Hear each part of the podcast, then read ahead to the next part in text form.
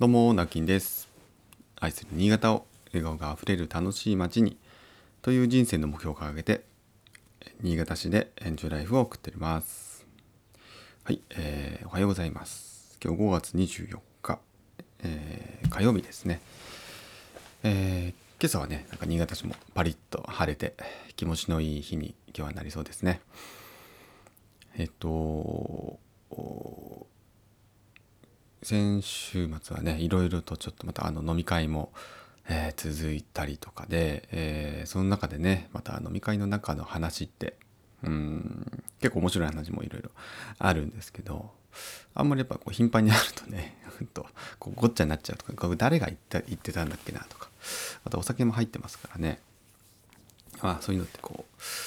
普段あまりメモしないんですけど、まあ、これはこれはっていうのはね、まあ、あのちょっとスマホに、えーそのワードだけメモしておくとかっていうのは、まあ、やったりもするんですけど、まあ、やらないことも多いですね。うん、なので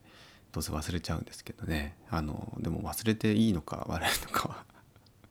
ちょっとどっちがいいのか分かりません。でもああっと思ってねこうどっかにこう残っているものがまあ、いつかねこうポンと出てくる時もあるのでその時にちゃんと思い出せるようには、えーまあ何かしらのメモやっぱしといた方がいいかななんていうふうには、えー最近思いますあのあんまりね手書きのメモってね手帳とかそもそも持ち歩いてないのでまカバンには入ってるんですけどまあ書かねえな書いても見ねえなっていうのが自分で 分かったのでそれよりもやっぱスマスマホでねそういうふうに、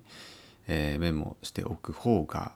後で見返しやすいんでやっぱり見返すってことも多いのかななんていうふうに、えー思ったりしてます。皆さんねどうされてますかね？多分自分なりのメモの仕方とかはい。そんなことを多分編み出してる方も多いと思いますが私にあのメモの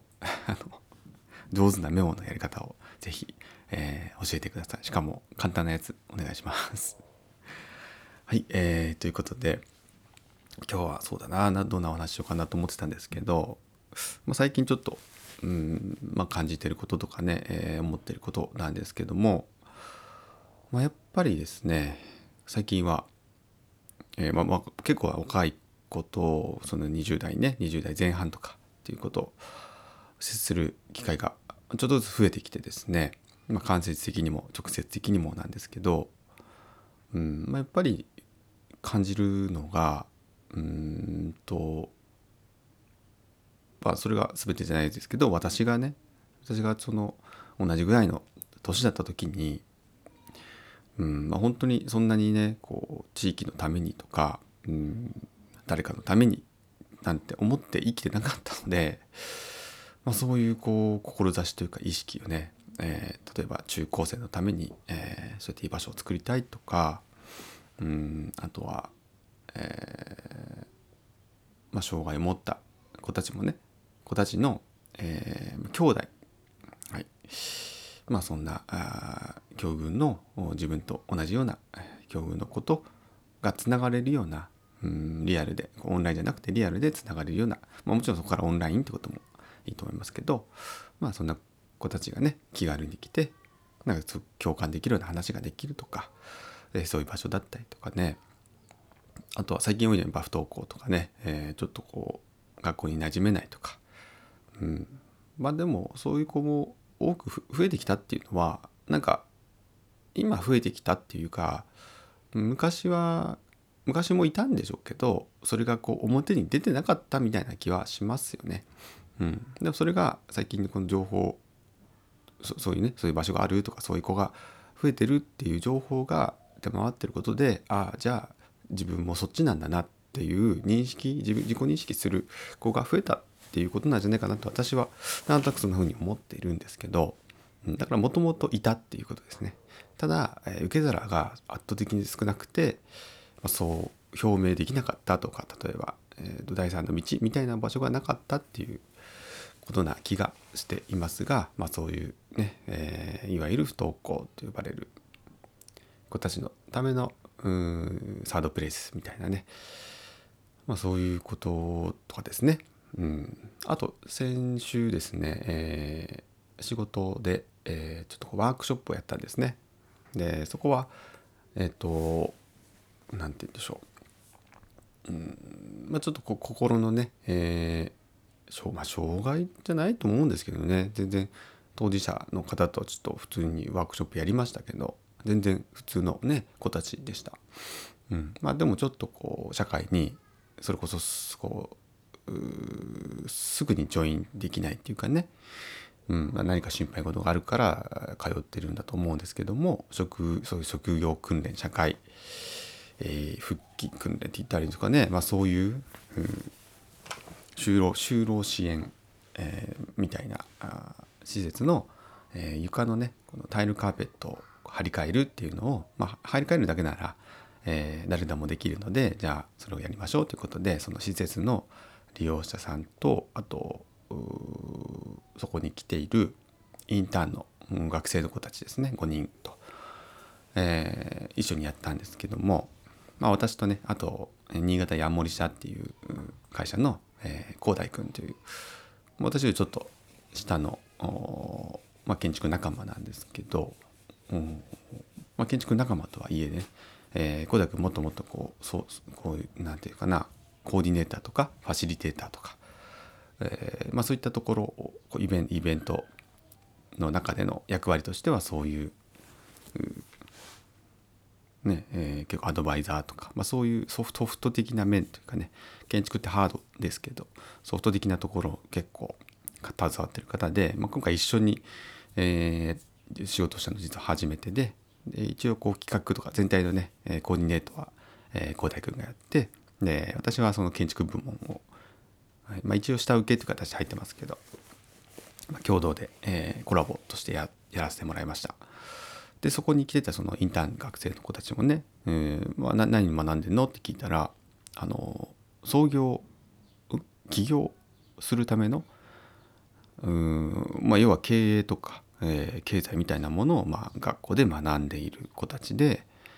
うん、で中にはね今2年生って言ってたんですけど3年生ぐらいになると要は、えー、学生起業みたいなする子もいるぐらいの、まあ、そういった、えー、な学校名ちょっとごめんなさい忘れちゃったんですけど 新潟にもそんな学校あったんだなと思って、はい、全然知らなかったなと思ってたんですけど。まあ、そういう子たちの方もね、えー、少し少しだけですけど、まあ、触れ合うことができてうんまああの今ねそういうことに興味があるからそういう子たちと知り合うのかなっていうのもまあありますけども本当に当時はねそんなことまあみじんも考えてなかったですね。だからこれはえっ、とまあ十何年前十えー、8 7年前8年前とか、まあ、20年近く前ですよねもう。その当時とは全くその志とかね、うん、まあ情報がそもそも違うと思いますから。我々の時スマートフォンなんてなかったですしまあまああってパソコンノートパソコンとかね持ってるのもまあまあまだまだ珍しいぐらいだったと思うんですけどね。そんな中で、えー、社会のその情報とかうん地域の情報みたいなそもそもこうこっちから、えー、手に入れようとも思ってないですし、うん、そういうふうに考えてもいなかったので本当にまあ立派だなと思う反面ですね。ただやっぱそういう子たちと何て言うかな話してるとまあ分かんない。さっきのね起業を目指してるまあ勉強してる子たちは分からないんですがやっぱりそのマネタイズのところですよね。要は自分の稼ぎを作るみたいなところ。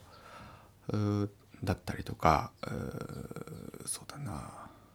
どうやって自分をこうそうですね生計を立てながらそういう、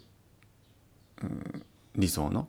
活動を続けていくかみたいなところっていうのはきっと、うん、これから大きな大きな壁にぶち当たると思うんですよね。でそれでえー、挫折してしまったりとかやめてしまったりっていうことも多いと思うんですがまそれってなんか社会としてすごくもったいないと思うのでうんなんかその部分をケアできるようなあ、まあ、大人でありたいなって 先輩でありたいなっていうふうにはちょっと思っています。とはいえね、えー、そんなことを言う私も、まあ、全然、えーとその経済的には全然あの しっかりと自立なんてもとてもできてないんですけどでもねあのできることはあると思いますので、まあ、そういう土台を作るとか、えー、そんな全国全国的には無理ですけど、まあ、せめてこのちっちゃい範囲の中ではね、えー、そういう土壌作りというか種まきをするっていうことはしていかないとやっぱりその次世代のね、えー、おそらく活躍してくれるであろうそういう子たちすごく志持ってね思いがある子たちをうんちゃんとお金を稼げて、えー、そういう活動いいいい活動社会にいい活動っていうか、えー、そういうことをやっていってほしいなと思うのでやっぱりそこをどうやったら、ね、確保できるのかな何か自分にできることないのかなっていうふうには最近特に思うようになってきましたね。でここで私自身もまだそこ明確に見えてはいませんけども、うんまあ、少し先輩としてはあ経営のことだったりとかお金のことみたいなことは、えー、実践してやってきているので、まあ、そういったことはね伝えていきたいと思ってますしもうそれをこう糧にね、えー、自分たちのやり方を見出してほしいなとも思ってます。全てね全部こっちで、えー、準備するっていうことではなくて、えー、活動しやすいような環境っていうのは作りたいよなとかそういうふうに思ってくれてる大人を集めるとか、え、そういったところからじゃあどんなふうに、え、お金を集めてね、え、活動していこうかっていうことは、うん、アドバイスできるのかな用意できるのかななんていうふうには少しだけ、考えています。はい、今日のテーマはちょっと何て言ったらいいのかな、えー、分かりませんが後で何かしらのテーマを設けます。はい。ということで、えー、今日も一日張り切ってお仕事頑張りましょう。それではまた。バイバイ。